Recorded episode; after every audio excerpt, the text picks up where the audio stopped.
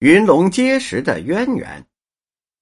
云龙阶石又称之为云龙石雕，是修建紫禁城的时候专门刻制的，重约两百多吨，产自北京房山的大石窝，运至皇宫后被放在了保和殿后面的玉路上。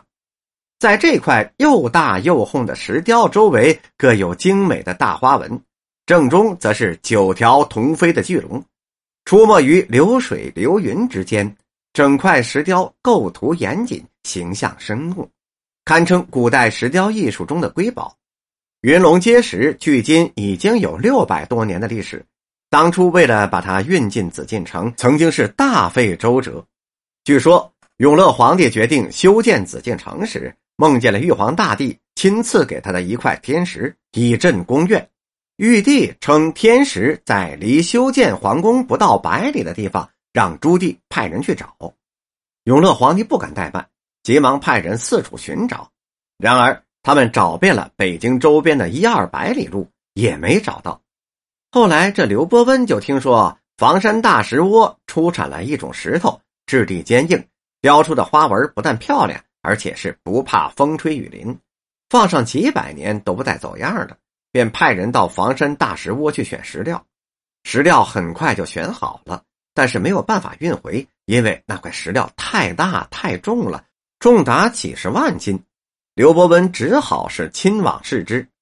刘伯温到那儿一看，那石料果然是巨大的，他想换一块小的运回去，但又怕皇帝怪罪下来，担当不起。他在石头面前思考了半天，也没有想出一个好办法来。日近黄昏，他决定先找个村子住下，明天再做打算。当时正是寒冬腊月，河水早已经是冻得结结实实了。他们走进一条河道，刘伯温在冰上走着走着，突然想到了秦始皇建阿房宫时修冰道搬运神石的办法，于是茅塞顿开，决计效仿。经过一番的琢磨之后，他决定从大石窝往修建皇城的地方修条冰道，并在其沿线就地打井、就地取水。他对此很有信心，脸上也露出了笑容。第二天，刘伯温回到城里，便开始着手绘制修兵道的图纸，并设计为先从大石窝往琉璃河修起，经良乡过卢沟桥，奔元大都向北。直至紫禁城，他计划在沿线每隔一里就打一眼小井，每隔三里打一眼大井，借着数九寒天就地泼水结冰，这样一路打井，一路的冻冰，一路的推运石料。今年运不完，来年再运，直到把那巨石运回来。图纸绘好之后，便开始修建大道、打井、泼水、冻冰。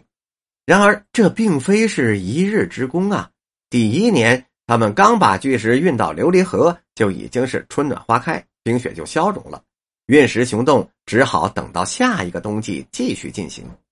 到了来年冬天，还是按照原先的方法，在刘伯温亲自的指挥下，终于在开春之前将巨石运进了紫禁城。刘伯温又连忙从苏州、南京等地找来了最好的石匠，精雕细刻，忙活了一个春天。云龙阶石终于就雕刻成了。按照皇帝的要求，刘伯温将其安放在皇上以后要经常路过的华盖殿后面的玉路上。经过千辛万苦，镇宫天时终于是落户皇家宫苑，成为了紫禁城的又一大景观。本集播讲完毕。